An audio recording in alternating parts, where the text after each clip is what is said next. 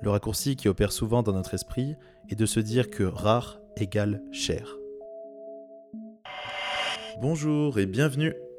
Je m'appelle Loïc CS et je suis l'auteur de ce podcast dont l'ambition est de décrypter avec toi chaque semaine les meilleurs livres en entrepreneuriat, marketing et psychologie pour construire et améliorer ta stratégie sur les réseaux sociaux. Dans ce dernier épisode consacré au concept du livre Influence et manipulation de Robert Cialdini, je te parle du principe de rareté grâce à un exemple récent sur une vente de cartes de collection de basket. Je te parle aussi des techniques de vente autour de ce principe et comment les optimiser. Puis je finirai par une étude de cas sur la marque de vêtements Suprême. Voilà ce qui t'attend dans cet épisode, bonne écoute.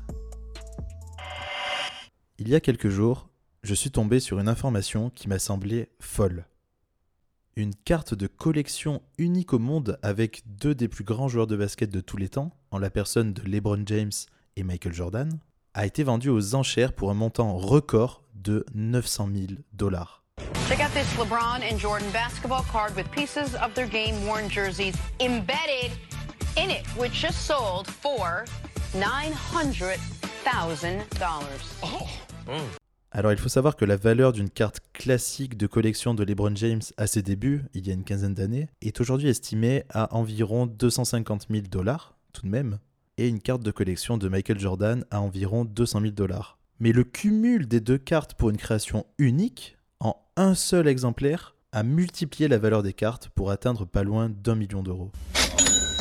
Je pense que cela permet de rentrer dans le vif du sujet avec un exemple récent, concret, de l'impact du principe de rareté. Je vais maintenant introduire plus en détail le principe de rareté et ses principales caractéristiques.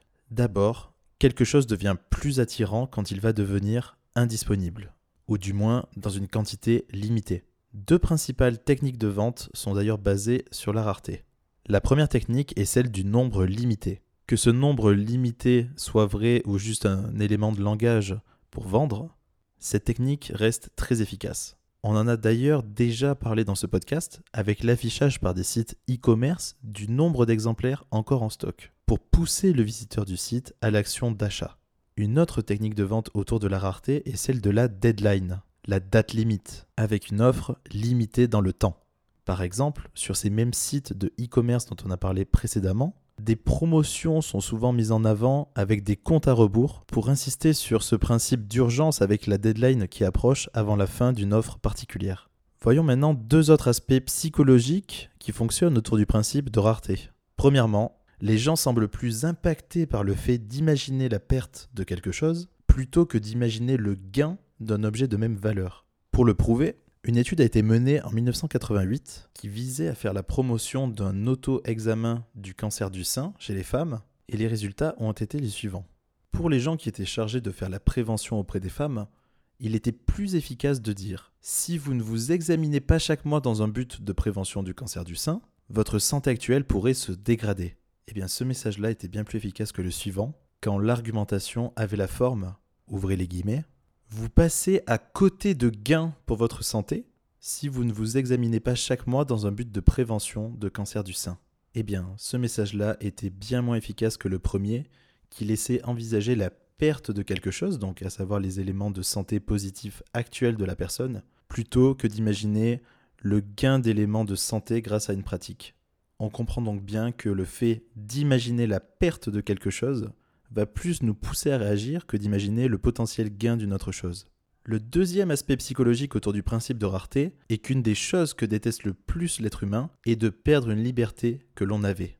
La parole d'un psychologue nommé Jack Brem est reportée dans le livre et nous apprend que, quand nos choix sont limités ou menacés, notre volonté de maintien de notre liberté nous les fait désirer encore plus qu'avant, ainsi que pour les biens ou services qui y sont associés on veut encore plus posséder l'objet ou le service quand on y a eu accès et que cette liberté d'accès est menacée. Mais j'y reviens dans quelques secondes en parlant d'une expérience très sérieuse, pourtant liée à des cookies. LOL Mais avant de te parler de cette expérience et de comment optimiser ce principe de rareté, je voulais évoquer une autre expérience qui prouve l'impact psychologique que peut avoir une tentative de limitation, de restriction par rapport à un objet. Dans l'expérience dont je vais te parler, il y avait deux groupes d'étudiants de moins de 21 ans. Le premier groupe d'étudiants était confronté à une publicité pour un roman, qui précisait que la lecture était réservée aux adultes de 21 ans et plus. Quant au deuxième groupe, il était confronté à exactement la même publicité pour le même roman, mais cette fois-ci sans restriction d'âge précisée. Et le résultat a été sans appel. Quand on demande aux étudiants des deux groupes leurs sentiments par rapport au roman, avant même d'avoir pu commencer à le lire, les étudiants du premier groupe, donc ceux pour lesquels la restriction d'âge était connue, ont nettement plus envie de lire le roman. Et ces mêmes étudiants pensent plus qu'ils vont apprécier le livre plutôt que ceux qui n'ont pas été informés de la restriction d'âge. On est donc attiré par ce qu'on tente de nous restreindre, de nous limiter. Parlons maintenant de comment maximiser les effets du principe de rareté. Pour l'être humain, l'abondance est souvent synonyme d'une perte de valeur perçue. D'ailleurs, la rareté d'un objet peut même être ce qui détermine quasi entièrement sa valeur. Le raccourci qui opère souvent dans notre esprit est de se dire que rare égale cher. Et je vais enfin te parler de mon expérience autour des cookies qui prouve que quelque chose de rare est plus désiré et valorisé dans notre société. Cette expérience a été menée par le psychologue Stephen Warshall, alors j'espère ne pas écorcher son nom, qui a proposé deux cas de figure. Dans le premier cas, 10 cookies étaient disposés dans une boîte. Dans le deuxième, seulement deux de ces cookies étaient disposés dans la même boîte. Le superviseur de l'expérience va demander aux personnes de chaque groupe de répondre à trois questions. 1.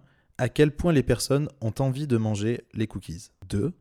Estimez-vous que les cookies semblent bien réussis ou pas? 3. Pensez-vous que ces cookies sont chers ou pas?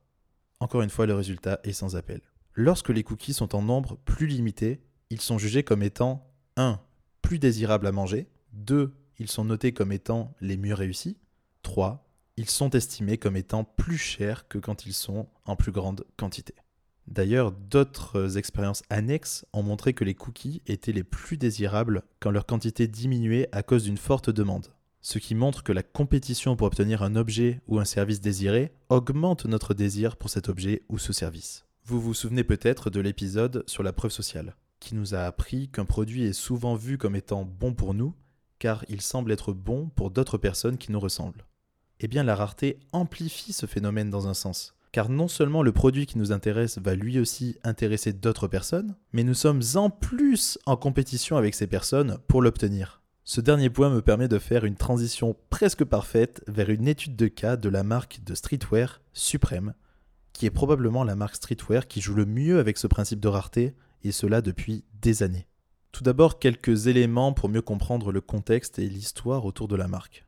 Elle a été créée en 1994 par un Anglais expatrié à New York qui s'appelle James Jebbia, et elle a commencé par se positionner au cœur de la culture street new-yorkaise qui était en plein essor, avec comme cible initiale les skaters new-yorkais. Le branding autour de la marque est extrêmement fort.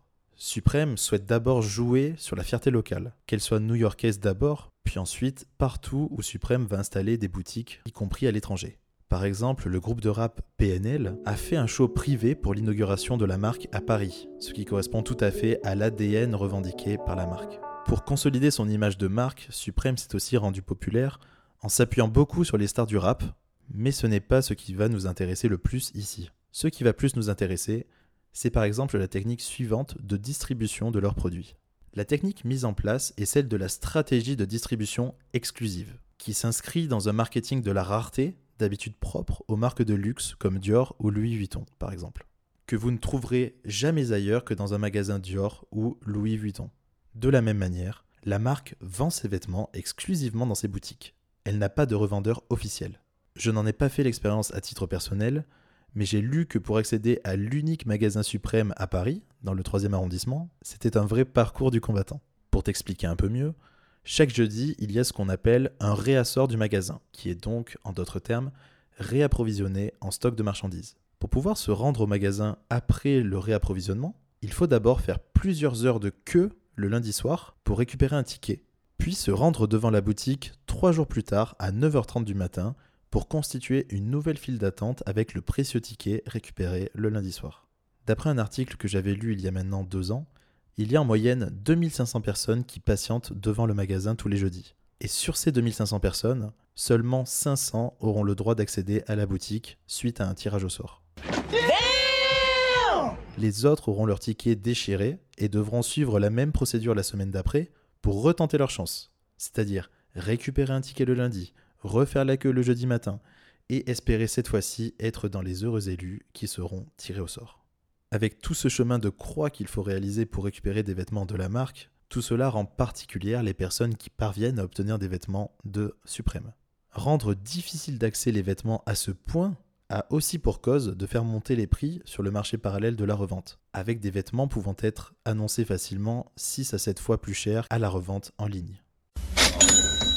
Une autre spécialité de la marque qui est basée sur ce principe de rareté est le fait de réaliser énormément de collections capsules, c'est-à-dire des collaborations avec d'autres marques pour pousser la rareté à son paroxysme. Supreme est en effet le champion pour réaliser des collaborations avec d'autres marques qui vont créer des produits en édition limitée, sur une période de temps elle-même limitée, et qui viennent s'insérer dans les collections permanentes de la marque. D'ailleurs, en 2017, Supreme s'est associé à Louis Vuitton, et ce fut la première association d'une marque de streetwear avec une marque de luxe pour une collaboration inédite. Les collaborations de la marque Supreme concernent bien sûr du prêt-à-porter, mais vont aussi jusqu'à des accessoires en édition limitée et des objets du quotidien tels que les brosses à dents ou encore les tasses par exemple. Cet épisode touche à sa fin. Tu sais maintenant les principales caractéristiques du principe de rareté, comment maximiser les effets de la rareté, et j'espère que l'étude de cas de la fin sur la marque Suprême pourra t'aider à retenir les enseignements de ce podcast et t'inspirer un jour dans ton activité. Si tu as manqué les épisodes précédents, j'ai traité les six concepts d'influence développés par Robert Cialdini dans son livre Influence et manipulation, qui sont la réciprocité, l'engagement et la cohérence, la preuve sociale, l'affection, l'autorité et enfin la rareté. Et je t'invite d'ailleurs à les écouter si ce n'est pas déjà fait. Pour la semaine prochaine, je ne m'interdis pas de changer d'avis, mais je pense m'attaquer à une vraie référence du marketing en la personne de Seth Godin, avec pour commencer son livre de 1999 qui a popularisé le concept de Permission Marketing, le marketing de la permission, dont le sous-titre du livre est Transformer des étrangers en amis, puis des amis en clients. Sujet qui m'intéresse donc particulièrement à première vue. Merci de m'avoir écouté. N'oublie pas de partager ce podcast à un ou une amie, à un membre de ta famille et de choisir la note maximale pour m'aider à faire découvrir mon travail à un maximum de personnes. En attendant, passe une bonne fin de semaine et à très vite.